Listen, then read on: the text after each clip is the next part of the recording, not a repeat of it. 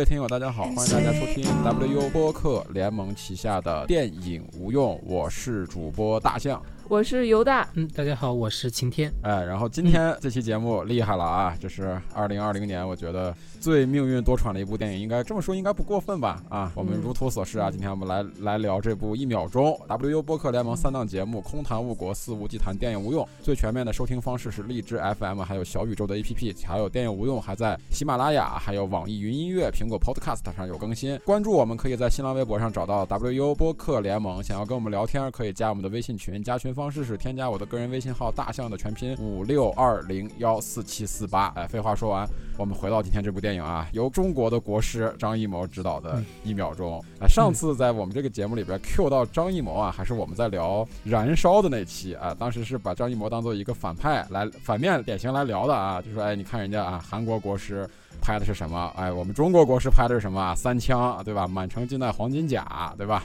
哎，当时是以这种一个方式来聊。然后今天呢，国师的这个电影上了我们这个节目，简单介绍一下影片信息吧。姚大主播，好，嗯，好的。呃呃，影片一秒钟是由张艺谋导演，主演是张译、范伟，还有新晋的零零年某某女郎刘浩存。呃，刘浩存呢，他在这个参与一秒钟这个电影之外呢，还参与了张艺谋的另一部未上映的，也是大咖云集的电影，叫《悬崖之上》。这个是主要的一些演职员的信息。那么这个影片呢，在二零一九年的时候和。王小帅的《地久天长》以及王全安的蒙古语电影《恐龙蛋》是一同入选了柏林电影节的主竞赛单元。呃，当然了，这也是张艺谋第五次入选柏林电影节的主竞赛。那么他前四次，我们可以来梳理一下，看一下这个时间线啊，就知道就过去了多久了。前四次：八八年《红高粱》，两千年的《我的父亲母亲》，以及二零零二年的《英雄》和二零一零年的《三枪拍案惊奇》。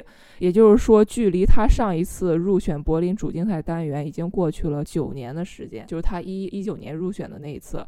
但是呢，呃，这是第一个技术原因出现了，就是在呃柏林主竞赛的放映的这个时候呢，呃，官方宣布由于技术原因宣布撤出了主竞赛的放映。然后这这一这一次呃宣布撤出呢，就是也是当时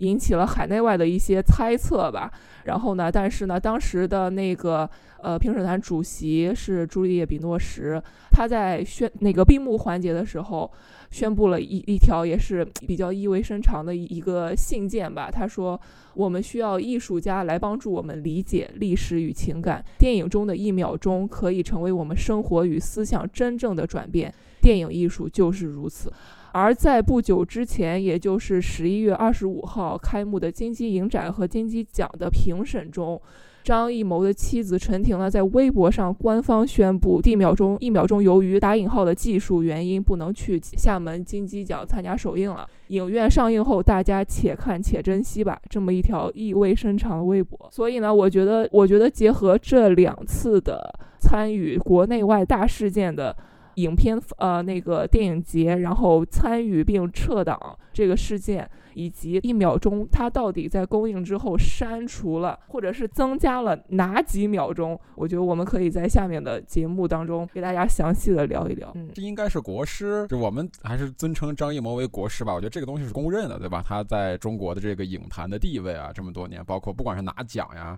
还是主旋律啊，还是还是如何如何？我觉得他都叫他一声国师，我觉得不为过。就是可这可能是国师这么这些年来他的所有的从影以来，我觉得一秒钟是他最命运多舛的一部作品吧。我甚至感觉有点是怎么怎么讲，就是国师感觉自我感觉啊，我我现在这个江湖地位啊，我应该能做这种事儿了，我应该做这种事儿没有那么大阻力了。我想尝试一下，对吧？国师这么多年尝试了很多东西，不管是拍什么舞台剧啊，不管是导演什么奥运会开幕。式啊，我觉得对于张艺谋来说，他他虽然我觉得他是一个审美上很陈旧的人，但是他总是想要去尝试一些新的东西。我觉得一秒钟是是是以他为首的中国电影人对于这个这么一个类型或者说这个题材的一次尝试，没想到居然如此命运多舛，对吧？然后最后我们看到这个效果呢，我先总的来，我还是先我们那个老套路啊，先总的来谈啊。我觉得表面上来看啊，张艺谋的这个一秒钟呢，从各方面来说呢，他的审美呢依然是张艺谋的那个标准式的审美，就是他这么多年呢，他并没有像是《呼吸》里边那样，就是我的整个的电影语法，包括我所表达的东西，包括我关注的东西，都在与时俱进的都在变。他没有，还是还是之前那个熟悉的张艺谋。就之前如果你看过他早期那些电影的话，他还是那个味道，包括他的美学，包括他整个影音的这个呈现，包括他的叙事的方式，包括他台词的书写，其实都是有很明显的张艺谋的那个那个样子在里边的。呃，当然我们他谈的时候谈这个张艺谋的时候，其实谈的不是说是像呃长城、像影、像三枪这些里边的那个张艺谋啊，这这是不一样的啊。就是我们谈的是像一个都不能少、大红灯笼那个时代的张艺谋。呃，所以说你我个人感觉是陈旧的，哎，是乏味的，甚至是有点中规中矩的，没有太多的新意的。但是呢，他在表现上呢，我觉得做的是很棒的。哎，就是就是他在表现他这所他在自对自己的这个内核的这个展现线上，我觉得是做的非常棒的，而且是做的非常他的把他的更多的想法跟经历呈现在如何把自己的一个锋利的内核外面包裹上一些好看的糖霜，导致这把刀子在大家看起来好像是那么一把人畜无害的那么一个充满了爱的东西。但是他其实这个片子里边从始至终没有讲太多的，根本就没有讲很多的爱。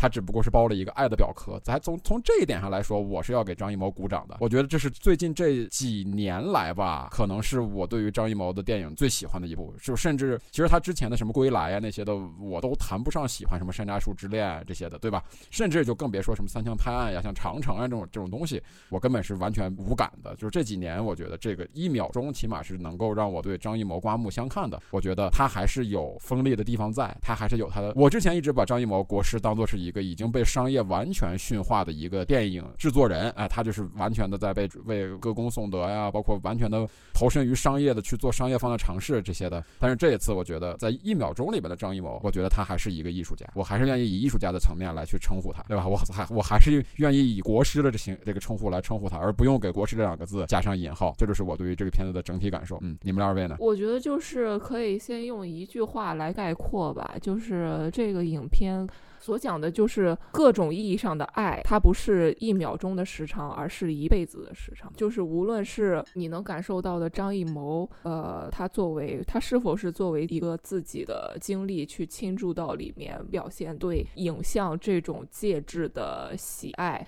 还是从一个父亲的角度，或者是从一个女儿的角度，或者是从一个放映员的角度来讲，各种意义上，他他们他们对于和自己有牵挂的人和自己有关系的人所产生的那种关系，所产生的那种。呃，复杂的爱是不是被时代的洪流所裹挟了那么几年？而而而，呃，这几年其实是需要被记住的，但是它更长的是是我们要一辈子都记住的，而不是只记住那几年、那短短的一秒钟、那短短的几年而已。我觉得这个是一个，这其实是一个特别特别宏大的命题，但是。它在这呃一个半一个半多小时吧，就一个不到两个小时的一个电影当中讲的非常的清楚，而且呃让人深思。我觉得这个就是。呃，这个是一个特别需要有有不仅是功力的事儿，也是一个特别需要呃有执着的那种情感能做出来的事儿。所以我觉得到到这这这把这把年纪，然后沉淀了这么这么多年，然后拍出了一个这样的电影，无论是我们看到的是它删减后的，还是怎么样的，还是完整版的。我觉得都是一个特别特别呃欣慰的事儿，就是你会觉得呃你会觉得就是中国中国电影是还还有这这群人的，就这群人他们还在，他们还会不断的呃敲打着观众，就是让他们让他们记住，就是有一些事情有一些历史是永远不能被忘记的，然后有一种关于各种意义上的爱是永远不能被忘记的，就是他们的存在就是要提醒现在无论是你是哪一年代生的人，你是零零后也好。你是你是多年轻的朋友也好，他是这是一种不断的提醒。我觉得，我觉得这，我觉得这个是最重要的意义。嗯嗯嗯，我看这个电影最哇塞，一下子把气氛搞沉重了。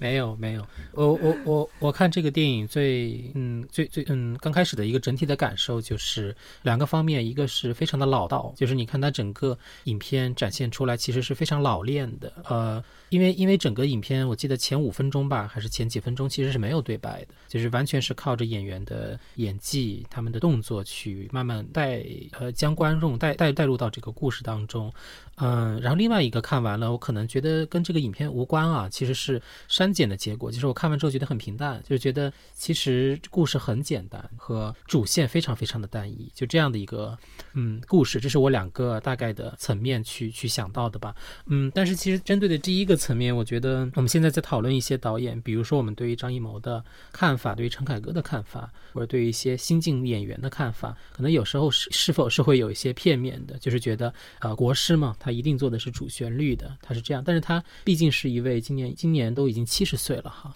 他是五零年的生人，就是他所经历的那些时刻，包括他生命中经历的事情，呃，社会事件、生命经历等等，就是他多次强调，这一秒钟其实是他跟他早年经历有关，而且是心心念念一直想拍摄的一个故事，而且而且一直强调就是越简单越打动人，嗯，所以在我说我的第二个感受，我看的很平淡的时候，我在想，是不是我们现在接受的信信息太多，而不是说是导演的个人审美成就，我们信息太多，看的电影的技术太过于繁繁杂，以至于当我们看到一个呃一直宣传说嘛，说这是一个给电影的情书，给胶片时代的情书，当我们看到别人直抒胸臆的时候，我们觉得这没什么，这个可能是不是观众层面的一个问题？反正我的简单的这个感觉，一个就是非常老练，一个就是呃，它其实很真挚，就是讲的很简单、很平淡，但是也很打动人。这个是我对这个影片的嗯最初的感受吧。嗯嗯，那我们还是按照这种的，我们这个片子看来大家的评评论都倾向于正面啊。那我们还是从呃缺点这个角度来谈，因为缺点可能会谈的比较少，所以我们就先聊缺点，然后一会儿我们就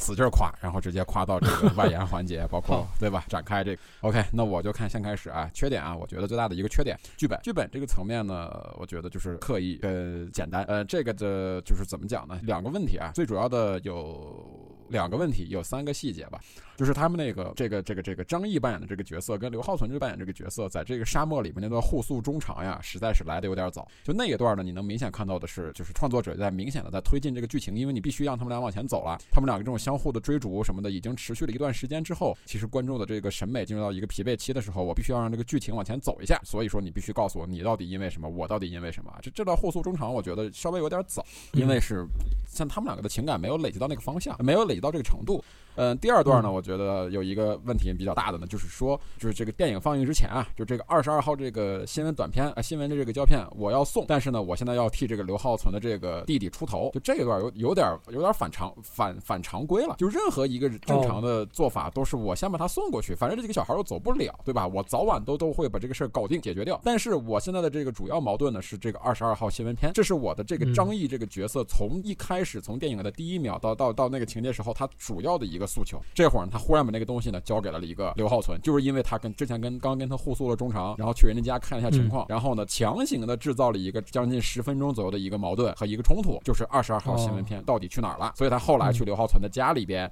他去找他去吓唬他的弟弟，导致他后来两个人刘浩存又回到了影院，然后才跟他有那一段冲突，导致最后两个人一起被捆在那个地方看《英雄儿女》。就这个地方的设计呢，我觉得有点欠考虑。就哪怕你把这个东西再考虑的详细一点，他那个就是有点为了制造悬念而制造悬念。就这个地方是在我看的时候，明显让我感觉到有点简单了。呃，然后还有两个细节啊，细节上就是一些喜剧的台词，我觉得我个人不是很喜欢。就是张艺谋这近最近这几年，他可能在在三枪之后吧，就是他让很多这种的。就是怎么说呢？可能这样有点冒犯别人，但是我个人的感觉啊，只说个人感觉，就这样这种东三省这种语言语言式的喜剧，过多的侵入到了他的这个写作里边。嗯，你就像那个，呃，我应该没记错的话，那个演员应该是刘老根大舞台出来的，就那个卡车司机。就当那个卡车司机出现的时候，开始在车上跟张译以及跟刘浩存开始这段对话的时候，你感觉那那那那段的那个这个这个这个语言的风格完全就开始走偏了，跟之前这个所有里边的这个人物的质感就有点飘离了。就他忽然就开始那种的，就是东北味儿那种的，开始打唠唠家常，开始插，对吧？那一段我觉得是有一点小问题。还有呢，就是说，呃，后来包括范伟的一些那个喜剧化的一些台词，可能你你可以把它说成这是我看，比如说像看范伟啊，包括像看那个那个演员，我记对不起，我记不住名字了，可能看他们更多的是演小品，或者是演那种的东北这种生活化很强的，类似于像刘老根啊这样的喜剧。呃，但是你把这种角色安排在那样地方，然后给他们套一些那种的，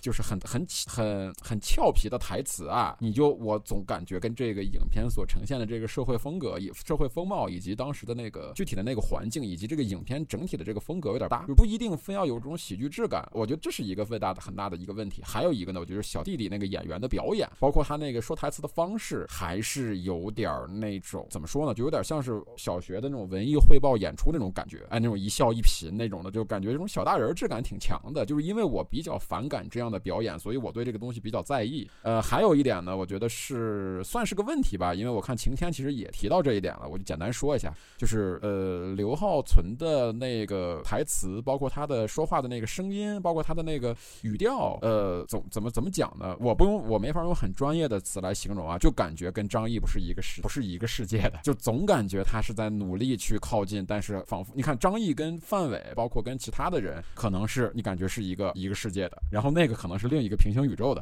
就是声放进去的，这是我觉得是他在这个方面的一个一一个一个小问题吧。呃，别的来说的话，呃，还有一个小有一个是一个小小小小问题，但是这个东西我不太理解为什么这么做。电影里边《英雄儿女》的那个选选的那个《英雄儿女》的那个片子的片源，它没有用到原版的那个胶片版的那个片源，而用的是后来高清重制版的 DVD 的那个片源。因为这两个片源有一个很大的一个不同，就是它开场的那个长春电影制片厂的那个题图题图啊，那个 logo 是是完全不一样的。就这个东西我不太明白，他为什么要用那样的一个，就是他，我觉得他去找一个胶片版的做这个东西的，应该是很很应该不是一个难事儿吧？对于对于张艺谋来说，但他最后其实选择了一个一个一个 DVD 重制版的这么一个版本，作为他那个里边的一个放，哎，而且他那个好多人其实后来我看，我以为是我看的那个版本，我我以为是因为我是在一个很小的影院看的那个电影，我以为是我那个影院的问题，但是后来很多人在微博上反映，就是那一段《英雄儿女》里边有很明显的掉帧，非常非常明显的掉帧，可能是他为为了要故意制造出一个胶片，呃，来禁不禁不住折磨，然后中间有一两帧被人剪掉了，或者如何如何的，不太清楚。反正这是一个小问题，但是我没想明白为什么。可能导演后期的一些访谈啊什么的，他可能会说为什么我没有去，因为他去电影资料馆去把这个《英雄儿女》的胶片拿出来，然后扫一版，我觉得应该不是一个问题，对吧？但是他却明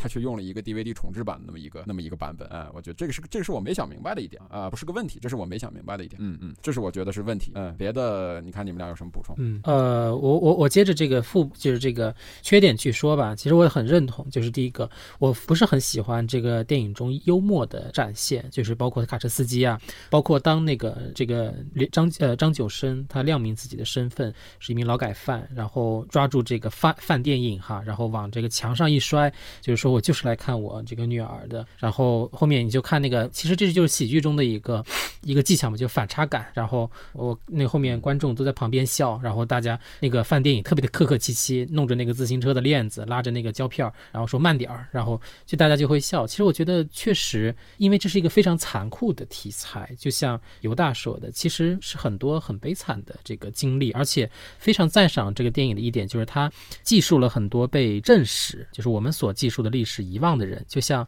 这个一秒钟他女儿的胶片一样，被淹没在这个沙漠我当中，就很多人就是这么去去死掉了嘛，非正常死亡。那么这是一个非常非常我们民族和和这个张九生这个父亲个人的无处像他这样个人的悲剧吧。但是在这个层面，嗯，你是要去选择一个呃。半商业的方法呢，还是拍摄一个属于自己的影像，还是去做一个非常残酷感的质感的电影？我觉得这个是要考虑清楚的。嗯，也许是为了上映，我觉得也可以去去去做。所以从这一点上来说，我觉得《归来》这部电影在这个层面上是更丰富、更严肃和更动人的。就是它不存在对于呃这个不同角色之间的调侃，或者说他们言语上带来的这种，因为这个怎么调侃呢？就那么《归来》还是算是后半段了吧？他不讲我们发生的严酷的事实，就是我们讲这个温情，讲这个家庭中的呃妻子因为遗忘然后带来的这种这种温情，所以觉得它动人。那么一秒钟他讲的可能是恐怕是更残酷的事情，就是当时时很残酷的事情正在发生，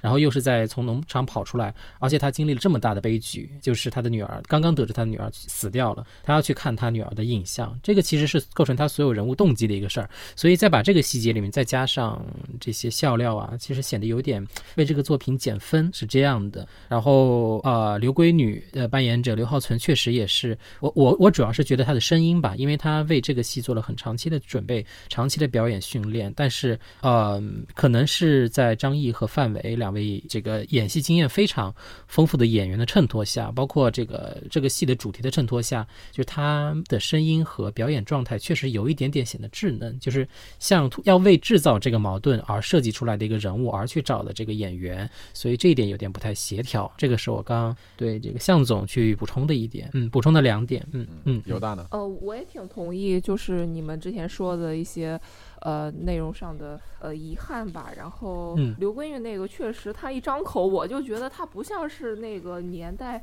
应该出来的人，她像是就是 我们现在这个这个这个年代的那种呃巴拉巴拉小魔仙这样的剧里边出来的那种声音，就特别特别甜，让我觉得特别甜美。当然了，就跟她这整个形象，对我特别同意。就是其实我插一下，就其实我的不舒服也主要来源于她的声音，就是与她相比，其实有。有一个我觉得跟他做对比比较好的一个，就是我的父亲母亲里边的章子怡，哎，就是章子怡在那个我的父亲里边那我的父亲母亲里边那个声音，你觉得他的年代感是对的，就他的那个说话那种感觉，包括他的一些那个尾音啊什么，你就感觉哎，他那个这这个年代感，他的那个年代感，包括他所在的那个那个那个农村的那个环境是对的。但是刘浩存，你说他演的其实我觉得没太大问题，但是就是他的声音，你把他放在那个环境里边，你觉得格格不入，就有这种感觉。嗯，对。然后犹大继续说，呃，然后我觉得弟弟也。太可爱了吧！你怎么能说弟弟不好呢？我也觉得很可爱，多可爱！向总，哎对呀，他太多可怜啊！姐，你去哪儿了？就是，就是那个那语气就感觉特别，就是很胆小的那种感觉啊！隔壁张阿姨也问你去哪儿了？哇塞，太可爱了吧！就在在在影院里面就想抓，就觉得这两个孩子，哇塞，应该就是蜜罐里长大的，根本不像是那种什么失 爸妈不要的孤儿。对，就想抓，但是就是，对呀，就很想抓那个弟弟，然后。呃呃，这开玩笑啊，但是呃，但是我觉得总体啊，但是我觉得就是那个晴天提到的那个关于一些幽默的展示部分，其实，嗯，其实我我我觉得是这样，我我个人觉得它并不呃足以成为一个缺点，或者是影响我观感，因为因为我觉得这这个电影虽然我们我们能意识到他想展现的一个主题是很深刻、很悲、很很悲怆的，但是其实他在表现的过程中，他很多都是点到即止的，就是我们可能后后面的那个。优点部分会会重点讲这些，所以我觉得他在呃第一遍给人的观感上的时候，因为他所有的很多很多的主题，他都是哎点到为止，让人有一种呃要继续回味深长的感觉，所以他在这个层面上去铺一些，去铺一些可以让人调剂一些心情的一些一些点的话，我觉得我我我个人觉得是 OK 的，就是呃不太足以成为一个缺点。然后，呃，然后就是，如果硬要说缺点的话，就是给我造成的一些困惑吧，就是一些剧本层面上的，就是比如说，呃，那个两年两两两年后的事情，就是呃一一片欣欣向荣，然后我就在疑惑，哎，张译为什么不直接去找他，不就直接去找找他女儿？难道是因为像归来一样，他女儿不认他了吗？我当时有一个 还有一个这么一个脑洞的一个联动，你知道吗？所以就。呃，就是有一些有一些剧剧情上的一些疑惑吧，但是我觉得总体来讲的话。呃，我觉得，因为主要是因为刘浩存他的戏份确实确实太确实太多了，然后他这一块儿确他这一块儿的那个确实还挺让人出戏的，这我觉得这个是我感受到的一个最大的一个哦。如果啊还要硬硬说一些缺点的话，就是范电影。当然了，我们都非常敬爱范伟老师，就是首先要先扣一个帽子。但是呃，但是范范伟老师在那里边的。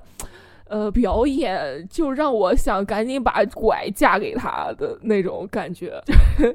有一点儿，呃，我个人觉得，呃呃，就是可能因为他想表演表现一个我是在这个二分场一个非常重要的一个人物。我掌握着整个二分场人的那个娱乐娱乐命脉，所以他是有那种那种拿腔拿调的那种，有点有点有点那个官威的趾高气扬的那种感觉的表演。但是我觉得，我觉得整整体看下来就是还挺有点挺挺小品化表演的。嗯，所以我刚才就是说挺想拄拐给他的兄弟架拐，就是感觉下一秒就想这样。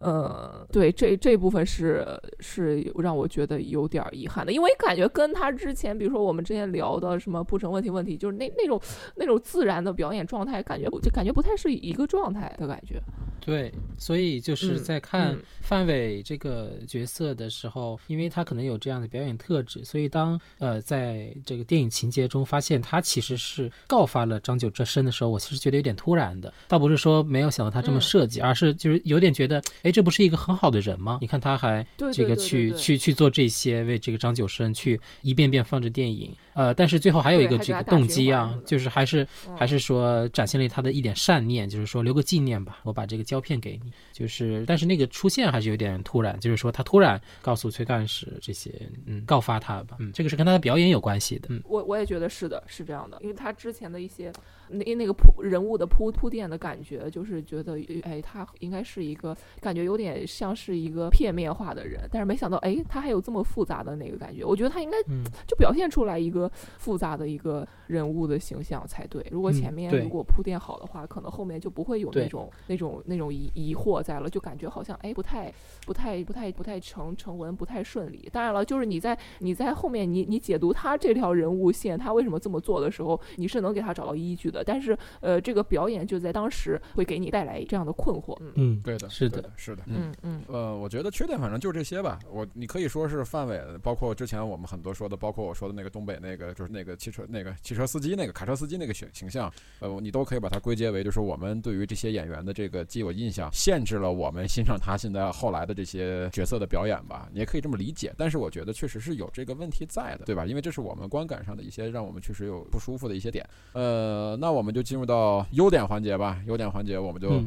优点跟后面的一些延展部分，我们就连着连着一块儿说了，因为这个片子你不可能单单纯说优点就是说优点，说延展就是说延展，它很多东西嗯是互相挂着的，对吧？嗯嗯嗯呃，我先说一个吧，我先就就着这个就着这个电影本身说啊，就它里边有一个观感，有一个有一段有一段戏的观感，其实我是特别喜欢的，我有点甚至有点沉迷。就后来那那再出现同一个镜头的时候，我会反复的去仔细的看，就是嗯它放映，就我看的那个影厅呢，那个影厅呢，它那个荧幕还挺大的，等于是我看的那个影院的一个类似于像这种剧剧目厅的那样的一个影厅。然后我呢，我个人看电影呢又喜欢坐的比较靠前，所以说就是他这个当他们在这个放电影放电影开始给他们放《英雄儿女》的时候，张艺谋呢，我觉得这段表意上他肯定会有这个想法，就是他没有像是正常的普通的以前那种，哎，对于这种的拍类似于这样的剧情，我会怎么拍啊？我会先拍一点电影的画面，然后拍一些那个呃，就是人看电影的人的那个专注的表情或者如何如何。哦他这次在他拍这个《英雄儿女》的放电影那一段，几乎哦没有给底下的观众什么脸面面部的特写，甚至近景，在我的印象中都没有。他并没有拍任何一个观众看这个电影时候的状态，而这种镜头的表现呢，恰恰是表现说是大家爱电影的一个很常用的一个思路。他没有拍，对他拍了很多个什么样的镜头呢？是正面的一个全景，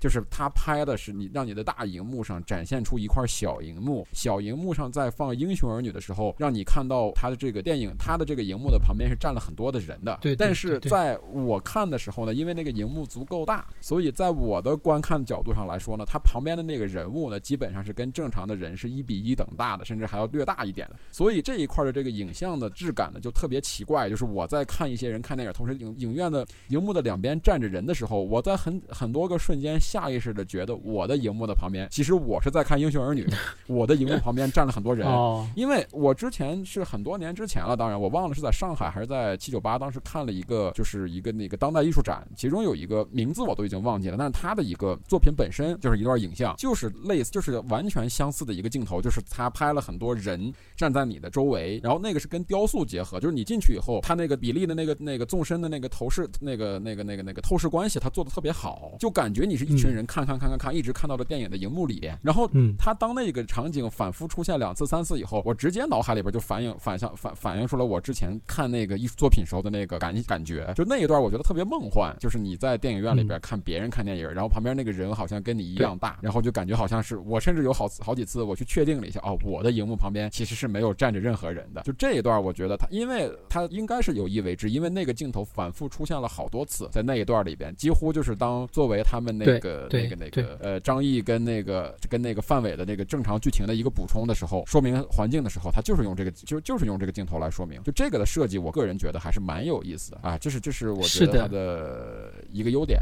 呃，然后第二个呢，我我特别同意啊，就是它这个片子的结尾，如果呀，我当时以为他会结尾在这个呃胶片那两格胶片被沙被沙漠被风沙埋葬，我觉得他在那儿可能是要结局了。没想到来一个两年之后，然后呢，我觉得哎，如果要结局到这个地方的话，这个电影太棒了，对吧？结果他又来了一个两年之后，哎，我当时就觉得有点，哎，就是常见操作呗，对吧？强行挽尊呗，就是必须要最后要往回再说一 说，给点面子呗，对吧？哎，修改一下，然后呢，最后呢，张译回到了那个地方，见到了刘浩存。在这个地方，我要说，为什么我觉我对刘浩存的印象不错呢？就是那个地方刘浩存的观感，为什么我刚才又提到了我的父亲母亲里边的那个章子怡呢？就那一段刘浩存整个出场那个观感，就让我想到了当时在看那个我的父亲母亲里边章子怡第一次出场的那个感觉，就他们俩的发型都是一样的，就是扎了两个马尾辫，对吧？然后穿那么一个那种大棉袄、花棉袄，然后忽然出现在一群人的中间，就是有点像呃，举个不恰当的例子啊，就是比如说有个有个片子大家都看过啊，唐伯虎点秋香啊，第一次秋香回头，唐伯虎说也不过如此嘛，然后然后那个祝枝山说那你再看，然后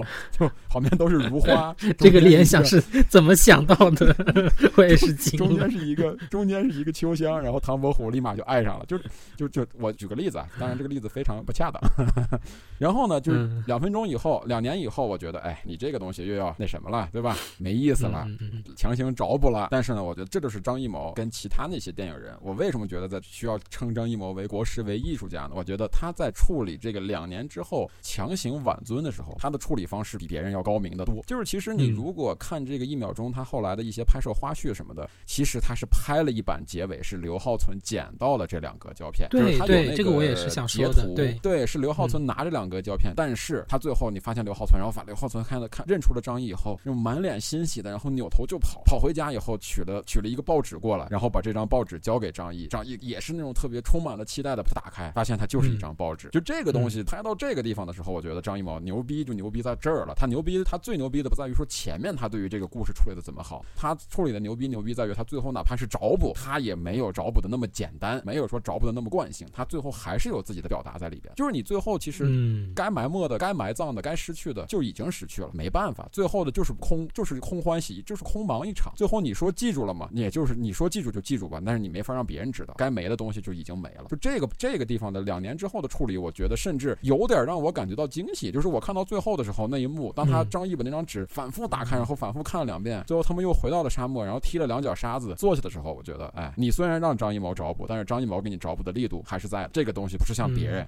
哎，不是所有犯罪分子最后都受到了正义的审判，没有这个，他最后还是有自己的表达的。嗯，这个我觉得是就是，所以如果说观感上，我觉得最大的，我觉得是一个优点吧。嗯，所以这个最后这个呃张呃这个刘闺女她捡到了这个胶片之后，我们也其实也不知道是怎么处理的，是吧？只能在就那个可能是可能是他可能是他拍的另一个结局，就是他里面可能是捡到了或者各种各样的，对吧？但是他最后他在这个上映的时候，包面对的包括什么审查什么，他选择的这一版，就是最后这个时候是什么呀？最后就是一秒钟是是什么呀？你就是那张包着胶片的纸，我这个电影就是那张纸，我的电影不是那两张格胶片。你仿佛你看到了，你假装你看明白了，你仿佛我们这些观众感同身受了。但是我们呢，其实我们什么都没触及，我们真正的那个核心的真相，或者说他们那个历史的本来的东西，我们连影子都没触及，丢了就是丢了，这种东西就是不存在了。你就是被沙漠埋没了，你没法到沙漠里面去寻找某一个人的在那段特定历史下的那段特定的岁月，没有了，失去了，就是没有，就是没有。最后我们仿佛看到这个整个这个电影就像那张包着胶片的纸是一样，我们都以为我们通过这张纸能够了解到那张胶片，但是纸是指，胶片是胶片，电影是电影，历史是历史。你再这么你我们现在所做的所有的努力，张艺谋所做的所有的努力，就是把这张纸给你留下来。当你看到纸的时候，你会想到曾经的曾经，这张纸里边曾经包着过两个胶片，就像我们看到一秒，我们再过几十年以后，未来的人看到一秒钟这部电影以后，可能会他们会想到啊，过去曾经有那么一个电影人拍了这么一部关于那么一段历史时间的电影，但那段历史是什么呢？我们已经忘了，我们已经不重要了，甚至像张译似的，已经不重要了。他最后回到那个地方，我觉得他不是为了那两个胶片而回去的，或者说他他他他为了什么？他为了就是那么一个念想而回，而不是为了那个东西本身了。这个我觉得是。还有一个呢，就是可以算是一个，这个我不知道是优点还是缺点啊。就是我看下午晴天发了一个文章嘛，在在在在我们那个群里边，他发了一个文章，就说这个版本里，他说其实这个张译扮演这个主角的女儿其实是死掉了。嗯嗯。就是其实我看完这个电影以后，我有一个感觉啊，我就说如果导演编剧把它处理成这个女儿已经死掉，就是张译的那些行为逻辑，包括他的一些东西，就更能更能全说得通了。而且这个片子就变得更残忍了。但是没有为什么，就没有为什么没有让他死掉呢？我觉得更顺理成章，就大家都懂，对吧？这个人不能不能让他拍出他死掉，对吧？甚至我我当时想的，我我在看完电影回家的路上，我在想，如果把他写死，我会怎么写？我是把他写成自杀呢，还是把他写成累死呢？对吧？因为当时是有一个说法，就是那个刘浩存那个角色说说你女儿这么小，怎么搬米，怎么没让压死呀？然后张译不是有一个情感情感就很刺激他，很刺激他，对对。但是我觉得你要把它处理成一个自杀，对吧？就是最后我我付出了一切的努力，最后还是没法，还你们还是把我当做一个所谓坏分子的女儿来看待，我做这么一切都无所谓，都都没有任何改变，我完全对这个世界失望了，我完全对我的父亲所作所为失望了，我选择自杀。这个可能就历史感更重一点了，但是就可能就是更 更更狠一点了吧？哎，我就是就是我觉得。你看到这个，看到你后来说的这个啊，可能他剧本里边确实这么写的啊，我觉得啊，那要是这样写的话，那就整个这个人的这个逻辑啊，包括各种方面的，就为什么他两年之后，就犹大刚才问的那个问题嘛，你为什么两年之后你第一时间不是去找你女儿呢，而是回到这个地方，不管是为了胶片，还是不管是为了过往的这一段时光呢？因为他女儿已经死了嘛，他女儿已经不存在了嘛，他的念想就是二十二号了，对吧？念想就是那两格胶片了。嗯，你要这样说的话，他最后的那个两年之后的那个行为逻辑才能顺理成章的成立起来。我觉得，嗯嗯，这是我觉得这个影片本身我。觉得是一些优点吧，嗯，我觉得就是接着你这个刚才那个话讲，就是我们可以就是就是说一下，就是呃，就是现在好多好多公号也都发嘛，公映版中是他是把这个重要的一个线索，就是女儿死的这个事情给他略去了，可能这个事情也就。在在山之间，可能也就是一两句对话的这么一个事儿，但是它是一个很重要的一个信息，呃，但是我觉得，我觉得他呃做到的一点就是，他其实他虽然把这个重要的信息给省去了，呃呃，因为大家都所众所周知的原因，但是我觉得他还是尽可能的做了很多的提示。就是，当然了，这个提示其实很暧昧。就是我们是，比如说我们现在知道了，啊，其实他女儿已经死了，所以我们再往回，再往回倒，在想我们看到了公映版当中他所说的那些呃提示，哦，原来是。可能是有所用意的，就是比如说刚才大象说的那个，呃呃，刘闺女她说的那句气人的话，怎么没被面带的压死？然后还有就是在他的那个一秒钟的那个新闻简报里一直循环播放的那个那个话，就是他们他们呃争先发扬着一不怕苦二不怕死的精神。就是呃，我我我们现在在在在讲什么一不怕苦二不怕，正常来说应该是叫什么一不怕苦二不怕累还是什么的？就是我们现在这个年代不会再说一不怕苦二不怕死，就是他们那个年代，呃，可能的就是呃鼓励人的口号是这个样子的。就是就是你你如果现在在看那个年代的口号，你会觉得哇塞，这也太未免太沉重，也太泯灭人性了吧？就是大家不是现在都是说要先保命要紧嘛，对吧？就是你会你会先先有这种很很强烈的那种对撞感。就是我我我反正当时我对一不怕苦二不怕死这个字眼非常的敏感，我记得非常深，而且这句话又重复出现了好多遍，所以就是在。后面的一些环节当中，呃，包括我我所产生的一些疑惑啊当中的，我觉得就是他是他他他可能也想尽力的去给观众一些提示吧，因为毕竟这太重要了这个事情，呃，因为它牵扯着整个整个电影是否情感是否是顺理成章。呃，是否是呃呃，怎么就是应该是合合理的一个表现？所以我觉得，呃，我觉得就是他在这方面就是已经尽力的做到了带着镣铐在跳舞的。就是已经已经就是感觉就是我觉得是已经做的挺挺好的了，包括他最后的这个 两秒钟的啊不两年后的这个这个增加吧，两年后就是对对，他应该也是就是删了之后再加了这个嘛，就是呃不是说他们之前那个参展的片子就是到那个风沙埋没那一段就没有了嘛，没有那个两年后那一段了。呃，但是两年后这一段就是也在那个框架下就搭了一个框架之后，也也是能能能做的，我觉得已经做的挺好了。就是刚才大象说的那个优点，所以哎，听起来像是尽力找补，但是我觉得其实不是，就是我觉得大家看完之后应该就是能感受到那种，嗯，对，我觉得我们我们的语言真的挺贫乏的，就是我们为什么每次一聊到国产电影的时候，都会用到带着镣铐跳舞这个形容词，所有的好的。啊，好的，因为这是正常操作嘛。我我是在努力的让自己别说带着镣铐跳舞，因为好像我回忆了一下，电影不用每次聊国产片，都要聊夺冠，带着镣铐跳舞，对吧？不成问题的问题，怎么带着镣铐跳舞？我在努力，我就知道，我就知道你在努力控制着没说，所以我就要说出来。嗯，怎么这么多镣铐呀？真是，真是这事儿搞的。就开拍时，给每个导演发了一副，发了一副镣铐。对，嗯，对，你们电影学院是不是发镣铐？校服镣铐。嗯。我补充两个吧，就是我其实没有插上话，就是在讲那个放映场景的时候，其实我我也很喜欢这个电影中拍这个放英雄儿女、放新闻剪片的这些片段，就是它那个是很真实的。包括有一个细节，这个是跟胶片时代非常相关联的，就是当这个张九生走到这个台上的时候，台子上面的时候，放映这个荧幕的台子上面，这个荧幕后面也坐的满都是人，因为坐不下，他们就是反着看电影嘛，这么去去看看这个英雄儿女，因为就只有这一部可以放，精神如此匮乏，就等着这。一部电影来挽救这个小镇上的所有人的精神文明生活，然后呃，然后在零七年还是零六年，好像我看过那部电影，就是为了那个戛纳六十周年吧，那个去邀请世界上各个导演拍一个人的电影还是什么之类的这样的一个短片集。那张艺谋呢，其实就是跟这个电影的录音陶晶，跟这个摄影赵小丁一起就拍了一个叫《看电影》，编剧也是邹静之，就是说这个到一个镇子上放电影，然后很多小孩儿，然后那样的一个环境，然后也有谈恋爱。爱的也有这个跟这个放胶片的师傅吃吃饭什么的，就这样的一个很简单的情怀嘛。那么这次一秒钟可能是一个延续，我感觉在这个对于电影这个主题，关于电影的电影这个主题上的一个阐释的一个延续。虽然讲的是完全不同的这个故事内涵哈，嗯嗯，我们其实可以到很多国片国产电影中看到导演有这样的情节，就在影片中呈现。我要在影院放电影，比如说廖一男的《白日焰火》有很短的，他们一块儿看那个戴着 3D 眼镜看场景。比如说呃那个地球最后。的夜晚是吧？就是那个，嗯呃，就是毕赣，它里面那就直接把它当做一个这个提示观众戴上 3D 眼镜。但是这部影片不一样，它讲的是胶片时代，就是还是对那个胶片这个媒介有个非常深的怀念。那这个也就能理解偷胶片，包括这个，就是它其实很多小的细节，我是认为是做的很优秀的。就像向总指出，它的缺点也是有些明显的一样，就是制造矛盾，就是它细节到要把这个这个呃胶卷铝片盒上的那个胶带说去缠鞭子了，就。这样的细节他给你解释清楚，所以哦，那就顺理成章的，他可以被拖几十里地，他这样出这些问题，呃，这些细节我觉得是很好的，这是从呃这个影片来说。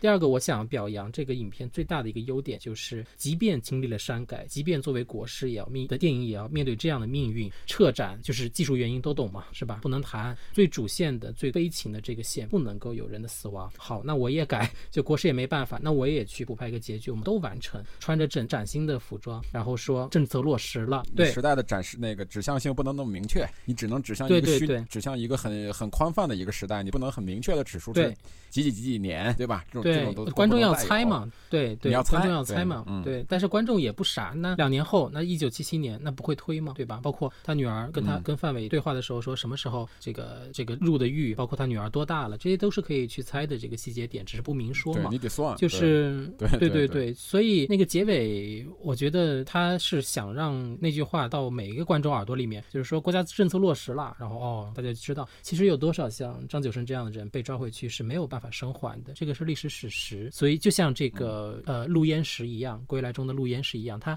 就是没办法嘛，我们就只能展示这个不残酷的这一部分，我们只能谈对胶片的热爱，我们只能谈家庭中的温情。那这个就是剩下的部分，就观众自行脑补吧。所以唯一做的过一点的一些细节，就是归来中，你看陆焉识说是不是那个范师傅打的你，然后他拿。着一个那个那个菜菜铲吧，别在身后，然后去那儿。他的老婆一出来又说：“哎呀，他也被抓走了。”然后什么时候把放过来？就是他又会给你展现一个，其实别人施暴者也是一个弱者，用这样的逻辑去去跟你去铺陈那个背景的残酷。这个可能就是影片这么去表达。呃，我我我还想说，就是即便遭遇了这么多的撤撤展啊，或者是删减风波等等，呃，在现在的影片中，其实还是有愤怒感和控诉存在的。嗯，我首先肯定了这部电影人对这部电影对这个边缘人的。呈现就是在这个里面有一场戏啊，就是这个嗯，这个这个嗯，张九生和刘闺女嘛，他们因为争吵，就是说你怎么没被压死呀？然后他就很激动嘛，就把他踹到地上。然后这个时候我们都知道这个范电影告发他了。然后那个张九生不是透过那个门门嘛，就看到那些人就进来要准备抓他了。然后结果是抓错了嘛，他就先跑了，回来再去救这个刘闺女。那么在这儿其实有一个很有意思的场景，就是那个范电影放的大循环一直在放着。我们都知道，其实他的女那个影影像上的那个一秒钟，可能是他女儿生前的最后的一个影像了。他是如此的怀念。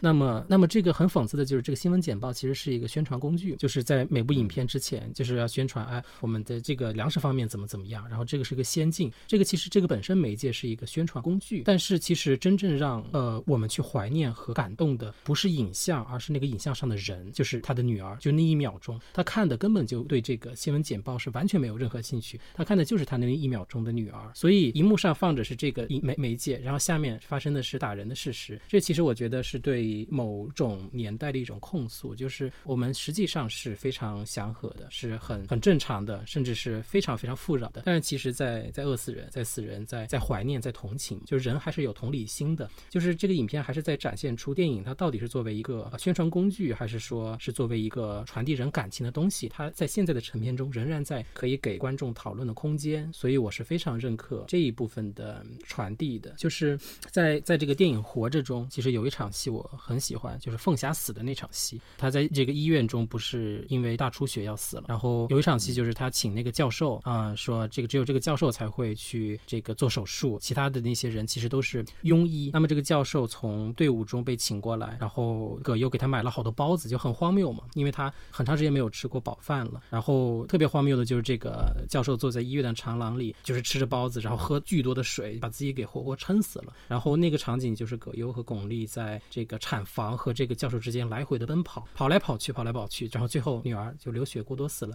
就我觉得这种东西其实有点文学性，也有点电影性，就是像说所谓十年浩劫不过是一场非常虚无的奔跑，就是所有人都不知道在干什么，所有人都是脑子一热就 在做那些现在看来非常非常呃就是罪过的事情。但是那么十年就那么的虚无的过去了，觉得呃呃活着中的那场戏和一秒钟的这个影像，它所传递出来的背后的含义，我觉得还是非常认可的。嗯，呃，就是关于新闻简报这一段，其实我当时看的时候，让我想到了另外一个电影，就是。呃，我为什么就是觉得它作为就是电影作为一个宣传的政治工具也好，它在电影前面每每次都要加一个新闻简报，这件事情是嗯不那么不让我觉得那么那么那么那么那么呃愤慨的话，就是因为呃其实我觉得这是一个时时代的印记，就不光是中国会有这样的事情，呃在呃西方其实，在那个年代或者是更更久之前的那个年代，它他们也会做这样的事情，就是利用电影作为政治宣传工具来打压一部分人，或者是嗯抑制某种主义的崛起。呃呃，我觉得呃这个是时代的洪洪流带给我们的印记吧。所以，嗯，我觉得我觉得我觉得这种展示挺好的，因为可能现在很多的。呃，零零后他们走进电影院看的都是漫威这样的电影，他们不知道，就是电影曾经还是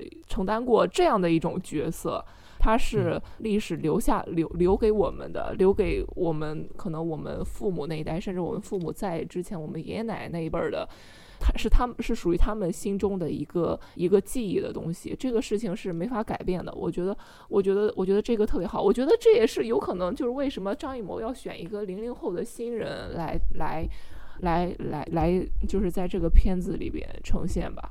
呃，就是虽然是虽然是我我讲的是我五六十属于我们五五六十年代人的那个那个记忆，但是呃，但是我希望我希望所有的人接下来的所有的人，不管是第几代的导演也好，你们就是都能够记住有属于自己时代印记的东西，呃，然后传传递下去。我觉得这这个就是最最大的意义价值所在，在我看来，就是嗯，它是一个很好的展示，很好的展现。可能我们在以后的时几年中，几几十年后，我们在盘点张张艺谋，呃，张艺谋那个他的影像作品的时候，我们在举办张艺谋影展的时候，然后会会知道，哦，曾经还有一些这样的呃东西，呃，时代中还有一些这样的印记被裹挟着存在，是不是？嗯嗯。我提一个不同的看法，我恰恰是觉得呀，张艺谋的这个一秒钟呀，它其实是一个巨大的障眼法。就是说，我们在之前啊，张艺谋从来一直在宣传自己的一秒钟的时候，说，哎呦，这个片子啊，体现的是表现的是什么呀？表现的是我们这个年代的人对于胶片电影的那种纯粹的热爱，我们对于胶片这种这种这种载体的不舍，对吧？我们对于胶片，我们对于电影的爱，我们对于胶片的感情。但是其实你翻过头来，你仔细去看完一秒钟以后，仔细去想啊，一秒钟这几个里边这几个人有爱电影的吗？没有。张译不是爱电影，他想看的是二十二号新闻片里边的女儿。范伟呢，不是爱电影，范伟爱的是电影放映员这个工作。如果他没这个工作，他也没什么权，也没什么势，可能喂猪的就是他，赶大车的就是他。他爱的是他在放电影之前被这些人簇拥着，这个一把瓜瓜子儿，那个那个一把花生，去吃他妈的油泼面的时候能上两两勺辣子。这个片子里没有表达一点点范伟对于电影的爱或者如何如何，他就是我有这技术，但是很可惜我传不了我儿子了。为什么呢？我儿子喝了清洗液傻了，我的错。但是呢，我我只能赶大车了。我不是一个我不是一个好父亲，但是我是一个好放映员。放映员让我这个工作，我我遇到了问题以后，我的胶片出了问题，我第一个想的是我要把我的责任推给杨和，推给那个那个家里边他们他们家里边有有关系的那个人，说你看他还想顶我的班，这么大的事儿都错了，你们给我作证，错的是我。范伟当然不是一个，这里边没有表达一点点范伟对于电影这个事儿的爱啊，只是表达他说我对于电影放映员这个零零一电影放映零零一这个这个位置的不舍。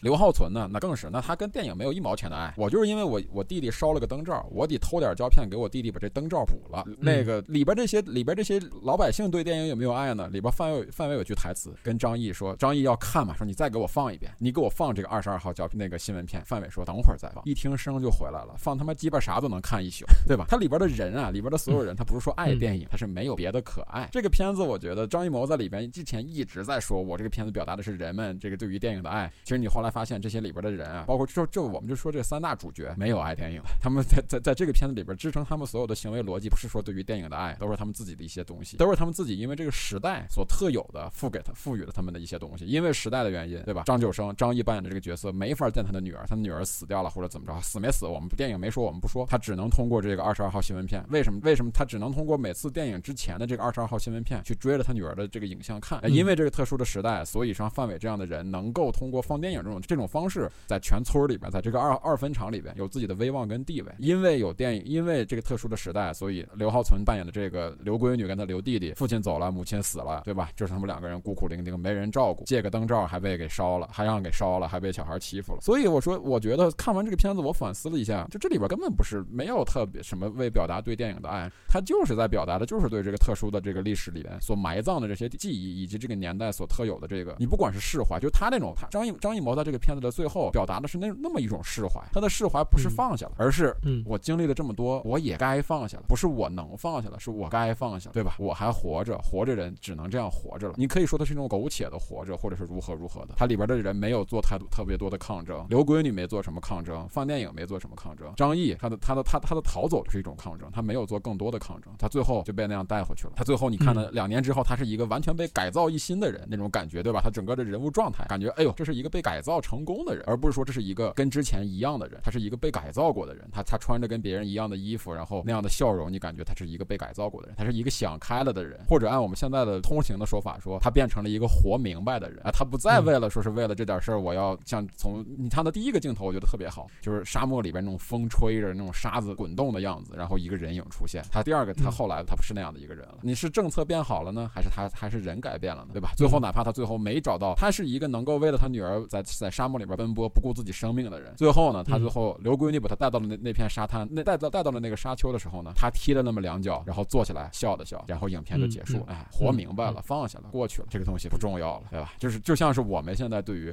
这个片子的历史背景，我们就像刚才我我说的那一点，没法细说，没法说，没法算，他也没法展现。就像是我们所谓说的一点，就是房间里的大象嘛，就是仿佛拍电影的，仿佛张艺谋，仿佛审查，仿佛我们观众都当这个人不存在，哎，然后就这样，最后就大家都放下了。对我觉得这个力度在于这儿，就当我看到看到这个的时候，我觉得就是如果日后大家看到这种片子了以后，就别我们能做到的什么呀？别忘了就行了。你我们我们不是张艺谋，我们也不是国师，我们也没有能力把它拍出来，我们也没有能力把它讲给很多人听。但是我们就一点一点，历史这个东西，我觉得就是每个人记一点，每个人记一点，最后它就是串起来的历史。我觉得就是关于每个人的嘛，就是我的我我的历史观就是那种我不我不太喜欢历史教科书，包括什么这个人告诉我这个皇帝干了什么，那个皇帝干了什么，这个人对吧？几几几一年到几几几一年发生了什么战争，发生了什么大事儿？我觉得我特别喜欢看那种的，就是我不知道你就前几年有一个得了诺贝尔文学奖的那个那个真实那个那个非非虚构写作的那个女女作家，她写那个切尔切尔诺贝利，哎，我名字我记不住了啊，就是她她的那一套书，她那那一系列的书我都特别喜欢看，就是她的那个历史没有时间，没有地点，没有什么重大历史事件，她就是讲的是这个老。老妇人，这个小孩儿，那一对新婚的夫妇，他们每个人的生活发生了什么样？我觉得这就是历史，这是真正的历史。几几几几年到几几几几年发生了什么事儿，谁赢了谁输了，什么改编，这种东西是可以被篡改的。但是像张九霄这样，像像像像张译，包括像范电影他们这样的这样的小人物的生活，他们的经历是没法被篡改的。对，记下来，电影电影的作用就是记下来，传下去。我觉得就到这儿。所以我觉得，虽然我们还说那句话带着镣铐跳舞，但是我觉得起码张艺谋这次带着镣铐跳的是比较漂亮。哎，所以我愿意称他为国师，愿意称他为艺术家的点就在于这儿。哪怕说一秒钟的，只是那个陆犯焉识里边的一句话，对吧？就是那个陆焉识为了看荧幕上的女儿逃出劳改农场。但是我觉得起码这一一秒钟，张艺谋的这一秒钟不再是那么简单的一个东西，他在里边承承载了很多。而这些东西是我们这几年这几十年的电影荧幕上很少能够看到的，也没有人去表现的啊。就感谢张艺谋还在表现这样的东西。嗯虽然说他拍过三枪，拍过他妈的长城那种那种垃圾，但是因为有一秒钟所存在，我对于他还是有期待的。我还是期待他下面的东西的。嗯，这就是我想说的。张艺谋拍过垃圾，仅代表大象的观点，不代表电影无用的观点。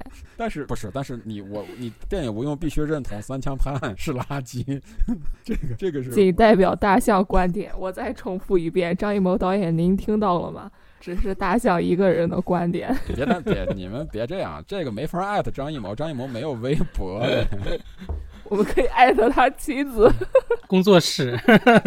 陈婷，陈婷女士。嗯，婷婷，婷婷，爱的陈婷，咨询一下那个孩子的户口怎么上的，对吧？然后那个今年一看啊，今年这个国师啊，我觉得也是，就是他最早上一秒钟说是拍了，然后因为种种技术原因，对吧？然后后来国师迅速出手两部，一个叫《坚如磐石》，走反腐那一块的，对吧？然后影像风格非常的那个霓虹美学，就是那预告片，实不相瞒啊，《坚如磐石》那预告片我没有完整看起来过，就是那影像风格看着特别头晕。对，然后还有一部是那个讲那个那个那个那个那个悬崖之下，悬崖之上，好像是那个讲那个那个那个谍战的，对吧？特务那种类型的，对吧？就是国师这个还是可以的，好多大咖。哎，你你有一部有技有这样有这个技术问题没事儿，我立马拍两部主旋律，这个这个这个这个完成你的这个政治任务。你看这下怎么样？呃，而且本来一秒钟是要在去年上映的，就是一九年，但是一九年对的不是对吧？就是一个很重要的年份，所以就是又又拖到了二零年年底，就是哎，挺挺挺对。挺难过的，因为还有一部电影也是，我记得如果没记错的话，也是原定二零一九年上的，就是那个陈冲导演的那个叫《英格力士》，我不知道你们有没有印象，就是王王志文呀、袁泉呀、王传君啊谁的，好像那个也目前看来上映的。可能性几乎为零，那个东西我觉得，对，怎么说呢？我反正我觉得，如果这种东西，如果他们这这一年代的人不拍的话，呃，就是你渴望再往后，真的没人拍了，就真的没人拍了，就真的没人知道了，就真的没人见过了，哎，就只能是照本宣科了，就已经没有像。所以我说，就是他留下这样的影像是很很重要的，这是我觉得是超过影像本身的意义价值所在的，就能让以后学电影的孩子们什么的，可能是在影展当中才能见到的东西。但是至少是保留下来的。我前段时间看了一个新闻，那个沙丹老师发了一个微博，呃呃，张艺谋把这个一秒钟的胶片拷贝，呃，永久的呃送给了那个资料馆保存。我就觉得，对，这就是哎，这就是意意义所在吧。电影资料馆总不可能说没就没吧，对吧？它就是有这种媒介留下来、流传下来，然后。是这个是最最最重要的。你不管你你是说你选择在哪一年播放，或者是为什么不能播放，就这种这种历史原因吧。我觉得这个这个都是这个可能是我们现在在看，我我们知道这个事儿，我们我们才会知道。那以后以后的人可能呃不会深究这个问题，但是他们会会从这个影像当中看到了曾经的呃那个年代那个那个七十年代是怎样的人，人们是怎样的去看电影，呃不同的个体是怎样活。下来的，就我觉得就哎，这就是最最好的一种方式了吧。所以看完就是还挺挺难过的，但是又觉得国师挺伟大的，真真的觉得挺伟大的。今天今天我又又又补了一下那个归来。我我真觉得，因为因为两个讲的是同一不是时代背景下的事情嘛，呃，所以所以我觉得这种这种是，你看你看《归来》是一四年上映的，我我我我现在在看，这是六年之后再看，我在看这样的电影，我还是能能能能能记得，我还是会被他那种所所传染的一一个人，然后影响到了一个家庭所有的人的一生的这种、嗯。这种细腻的情感所所打动，就是在看的过程中，就是会你会不自觉的，就是可能会会心里就是那种被弯弯住好几下的那那那种感觉。所以我觉得，我觉得这就是很好的证明。你在六年之后，你还能看到这样的东西，然后你还能看到那个那那个时间段、那个历史、那十年发生的事情是怎样影响到所有的个体的。嗯嗯，对这就是这就是一个哎很好的证明啊！我觉得一秒钟以后也也也一定会是这样的。对，怎么说呢？还是最后总的来说吧，我们还是希望我们能够在将来的大荧幕上看到更多这样的作品，或者这样说可能有点太乐观了，或者说换个说法吧，我们还是希望将来能够在大大荧幕上看到这样的作品，对吧？更多两个字删掉，对，哎，希望我们的中国电影人呢，包括一些部门呀，包括这个电影的工作者呀、从业人员啊，尽量提高自己的技术，哎，不要让技术成为问题，对吧？不要让技术成为原因，技术应该是我们的生产力，而不是我们的阻力，对不对？好吧，然后我们也会提高我们的录音技术跟后跟那个后期的剪辑技术，然后努力给大家奉献一些更好节目，好吧？大家拥抱技术，热爱技术，对，不要不要反感技术，对，这不是第一次工业革命，大家现在都对一听到技术这两个字都他妈的 都都都都要发抖，我靠，这感简直这个时代怎么是变成这个样子呢？嗯，行吧，那 WU 播客联盟三档节目《空谈误国》《肆无忌谈》还有《电影无用》，欢迎大家的收听和支持。想要跟我们沟通，可以添加我们的微信号，添加大象的全拼五六二零幺四七四八，或者在新浪微博上关注 WU 播客联盟，就可以跟我们沟通了。OK，那就这样，那我们这期节目就到这儿吧，大家拜拜。拜拜。